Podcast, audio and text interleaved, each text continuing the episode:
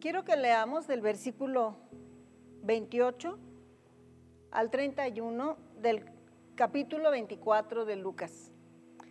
Cuando se acercaron al pueblo de Maús, Jesús se despidió de ellos, pero los discípulos insistieron, quédate con nosotros, ya es muy tarde, y pronto el camino estará oscuro. Jesús se fue a la casa con ellos. Cuando se sentaron a comer, Jesús tomó el pan, dio gracias a Dios, lo partió y lo dio a ellos. Entonces los dos discípulos pudieron reconocerlo. Les invito a que oremos. Padre, te damos muchas gracias por tu palabra, porque tu palabra nos consuela, nos edifica, nos da respuestas y nos da guianza para nuestra vida, para alinear nuestro corazón, para alinear nuestros sentimientos, para alinear nuestros pensamientos en ti. Muchísimas gracias en el nombre de Jesús. Amén. Eh, como sociedad estamos enfrentando pues un problema muy grande. Hay muchas pérdidas de trabajo, hay muchas personas que están perdiendo su salud, hay personas que están perdiendo su familia, sus relaciones interpersonales. Y, bueno, aquí en, en, Casa de Oración estamos enfrentando una crisis a causa de la pérdida de la salud de nuestros amigos, de nuestros hermanos, pues especialmente por Julia y por Primo Lara, nuestros, pues son unos amigos muy queridos nuestros. Y esto ha traído una profunda tristeza a nuestro corazón, porque cuando comenzamos la batalla contra el cáncer, pues teníamos gran expectativa, teníamos ilusión, teníamos pues la, certeza de que íbamos a, verlos recuperarse y de que íbamos a poder volver todos a la normalidad. Pero han pasado los meses y, pues su salud ha ido decreciendo. Y pues hoy, pues yo, yo me, sentí en, la semana como los discípulos que iban a Emaús, eh, cuando le dijeron con los ojos cargados de tristeza al Señor, nosotros esperábamos y también, ¿por qué dijeron ellos que ellos esperaban? Porque los discípulos tenían una expectativa. Y, ellos estaban esperando acerca del Mesías, tenían sus expectativas y nosotros como casa de oración estábamos esperando que la salud de nuestros amigos mejorara y volviéramos a pasar tiempos trabajando, comiendo, conviviendo como siempre. Eh, pero en esta semana que, que acaba de pasar, hasta físicamente estuve enferma por la tristeza pero en ese momento de dolor yo volví mis ojos a Jesús y decidí dejarme consolar por Él y es por eso que ahora pues, pues con valor, con amor, este, quiero compartirles a ustedes la esperanza que Dios trajo en mi corazón y, y, y cómo Él me consoló. Y yo creo que Dios quiere consolarnos a todos porque nos ama a todos por igual. En este pasaje de Lucas 24 nos relata la tristeza que tenían los discípulos a causa de que Jesús fue crucificado y de que sus esperanzas de que pues ese Mesías lo rescatara, pues quedaron muertas junto con el Señor Jesús. Pero en este, en este tiempo yo quiero compartirle varios principios que encuentro en este pasaje y que pueden ayudarnos a, restaurar nuestro corazón, a restaurar nuestra confianza y a encontrar paz en Él. El primero se encuentra en el versículo 13. Ese mismo día, dos de los seguidores de Jesús iban a Emaús, un pueblo a 11 kilómetros de Jerusalén. Mientras conversaban de todo lo que había pasado, Jesús se les acercó y empezó a caminar con ellos. Este es el primer principio que yo encuentro en este pasaje de Lucas 24. Que cuando nosotros estamos tristes, que cuando nosotros estamos desilusionados, que cuando nuestro corazón está cargado de, pena, eh, Jesús se acerca a nuestras vidas. No estamos solos, Él está con nosotros. Él dijo, nunca te dejaré y nunca te desampararé. También el Señor dijo, en el mundo tendrán aflicción, pero confíen porque yo ya vencí al mundo. Y es Dios el que cuando nosotros estamos en, el dolor, en la tristeza, en la desesperanza, Él se acerca a nuestras vidas y Él quiere consolarnos, quiere amarnos. Entonces el primer principio es que Él quiere estar con nosotros y la invitación es a nosotros, que nosotros aceptemos caminar con Él en este valle de sombra y de muerte. El segundo principio lo encontramos aquí porque eh, Jesús les preguntó, ¿de qué están hablando?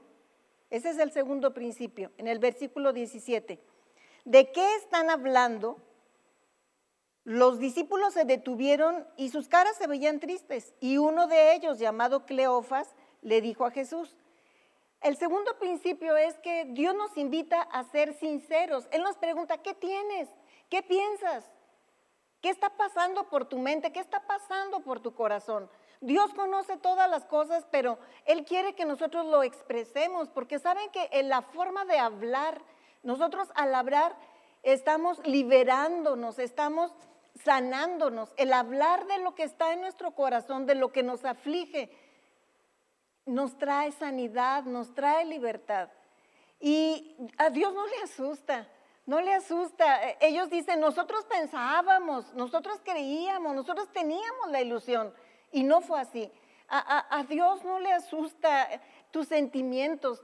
A Dios no le asusta si tú te encuentras hoy triste o hoy te encuentras desilusionado o hoy te encuentras enojado o si hoy te encuentras hasta iracundo. No importa cómo te sientas, Él te entiende, Él te comprende y Él quiere que tú seas honesto con Él. Eh, yo puedo ver en la escritura cómo Jesús es tan, tan empático con nosotros, como Él se compadece de nuestro corazón, se compadece de nosotros, porque Él mismo sufrió. Y Él cuando estaba en la cruz, tuvo un momento de desesperanza en donde Él gritó, dice la escritura, que gritó con voz fuerte, Señor Dios mío, ¿por qué me has desamparado? Y nosotros algunas veces sentimos esa angustia en nuestro corazón. Sentimos que Dios nos desampara, pero Dios no nos desampara. Él está con nosotros en la angustia, Él está con nosotros en todo momento.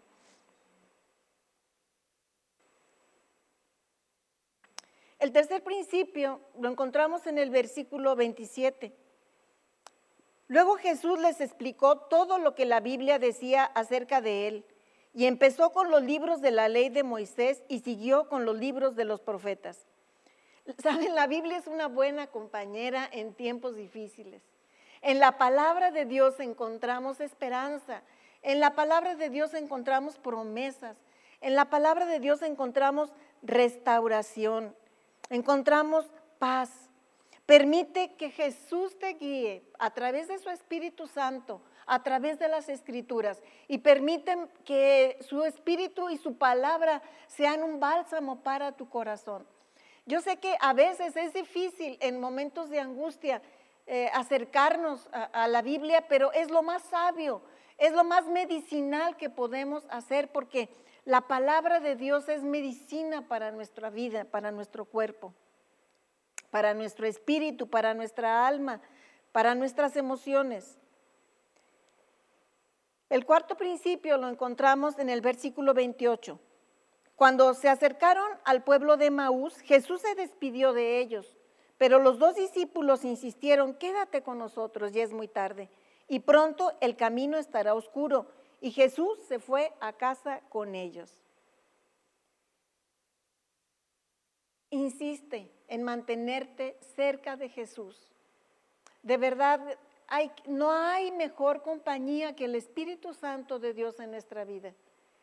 Muchas personas cuando, cuando se enfrentan a problemas o cuando se enfrentan a crisis o, cuando viven duelos, eh, rechazan a Dios, le dan la espalda y, es, es, normal, algunas personas así lo sienten y no está mal, pero lo malo es que, que permanezcan allí. Yo quiero invitarles a que cuando nuestro dolor sea tan grande, nos acerquemos a la fuente de vida, a la fuente de restauración, a la fuente de consuelo que es Jesús. Ellos iban tristes en el camino, pero invitaron a Jesús a quedarse con ellos. Yo quiero invitarte, invitarme a mí también, a que invitemos a Jesús a vivir en nuestra casa.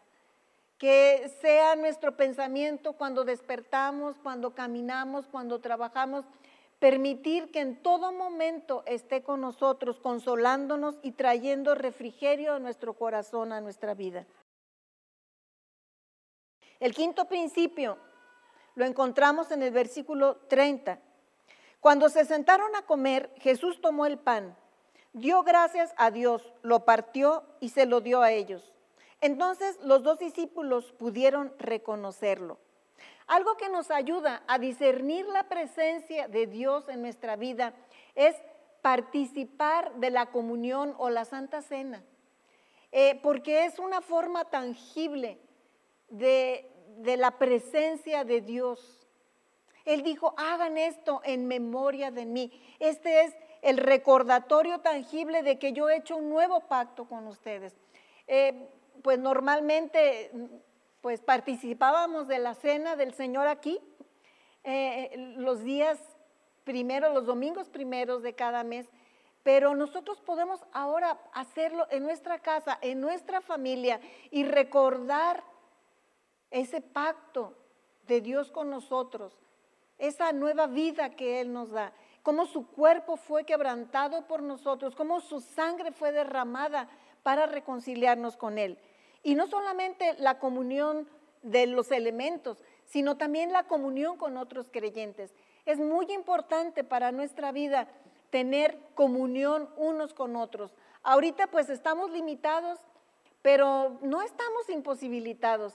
Eh, tenemos el, teléfono, tenemos el WhatsApp, tenemos eh, el Facebook, tenemos, gracias a Dios, muchas redes sociales, muchas eh, tecnología con la que podemos comunicarnos, podemos orar, podemos cantar juntos, podemos compartir, podemos tener comunión unos con otros. No te alejes, no te alejes de, la fraternidad, no te alejes de, tus amigos, de tus hermanos en Cristo. Eh, es cierto que estamos lejos físicamente, pero podemos estar unidos en espíritu, podemos estar unidos en, en, teléfono, podemos estar unidos eh, a través de la palabra de Dios. Quiero invitarte a que en este tiempo de crisis, en lugar de que los problemas nos aplasten, que, que los problemas nos separen de Dios, que los problemas nos separen unos de otros, yo quiero invitarte a que sea un tiempo en donde pueda refinarse tu fe, en donde pueda fortalecerse tu confianza en Dios, donde pueda, podamos madurar como personas, podamos madurar como creyentes, podamos madurar en nuestro servicio y salir de esta temporada más fuertes, salir de esta temporada más útiles en las manos de Dios. Porque podemos perder un negocio, pero no, no, no perdemos la capacidad de emprender. Podemos perder un empleo, pero no perdemos la capacidad de trabajar. Podemos perder la salud o incluso la vida, pero el espíritu que llevamos dentro, ese no lo podemos perder. Jesucristo dijo, nadie los arrebatará de mi mano. Nosotros le pertenecemos a Él y tenemos promesas para esta vida y también para la vida eterna. Jesús nos enseñó que lo terrenal lo, podemos perder. Y, yo quiero invitarte a que, a que tú no, no flaquees en tu fe, porque podemos ver en el libro de Hebreos que unos cerraron bocas de leones, pero otros fueron tragados por los leones. Unos apagaron fuegos impetuosos, pero otros fueron quemados. Unos fueron librados pero otros fueron aserrados. Pero todos están en la lista de la fe. Y Dios estuvo con cada uno de ellos.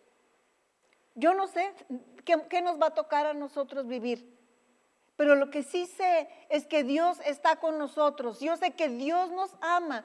Yo sé que Dios nos va a dar el poder salir adelante. Enfrentemos lo que enfrentemos. Él está con nosotros. Él está por nosotros. Pero no nos desanimemos. No perdamos la fe. No perdamos la confianza en Él. La pérdida trae dolor y es normal. Es normal. Eh, Dios así nos diseñó. Nos diseñó para reír, nos diseñó para llorar. Incluso en el libro de Eclesiastés, en el capítulo 3, dice, hay un tiempo para llorar y hay un tiempo para reír. Hay un tiempo para entristecerse, pero también hay un tiempo para bailar.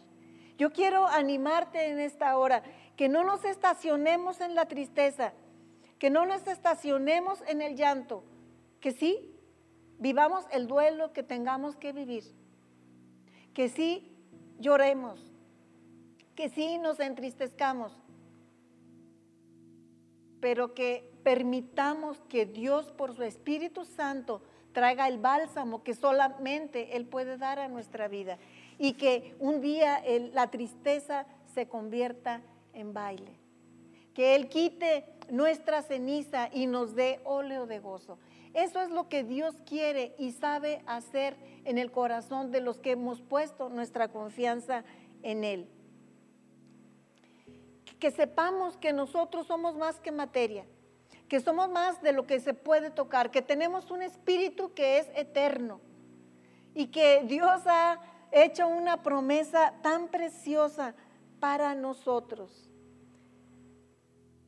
En el libro de Apocalipsis encontramos esa promesa, que va a haber un día y un lugar en donde no va a haber llanto, ni lágrimas, ni dolor, ni pecado, ni nada que empañe nuestra comunión con Dios, ni nadie que empañe nuestro bienestar. Pero mientras que estamos aquí, no estamos solos. Mientras que estamos aquí, tenemos al consolador de nuestro lado. El Espíritu Santo es nuestro consolador. Él está para ayudarnos, está para aliviarnos. La cruz nos recuerda que Jesús venció el pecado. La cruz nos recuerda que Jesús venció la muerte. y aunque hay momentos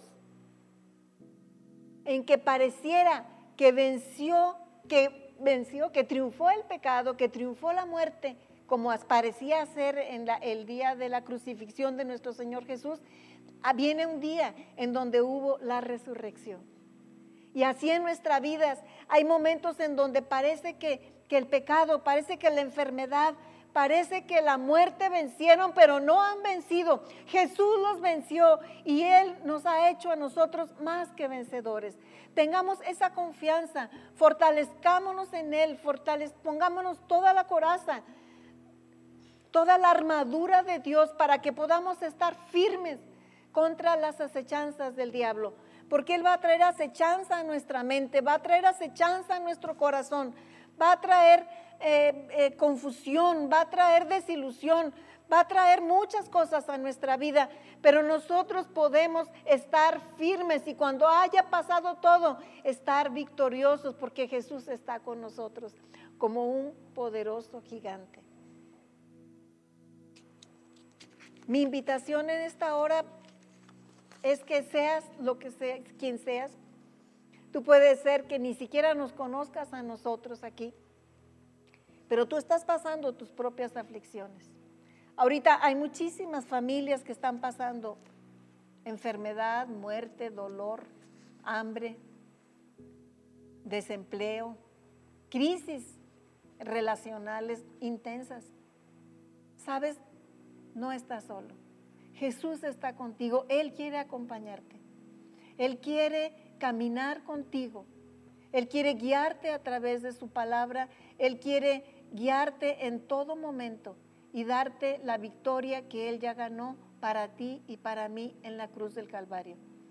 Dios les bendiga y ojalá de verdad, mi, mi, única ilusión al compartir hoy es traer un mensaje de esperanza y espero que Dios llene de esperanza sus corazones.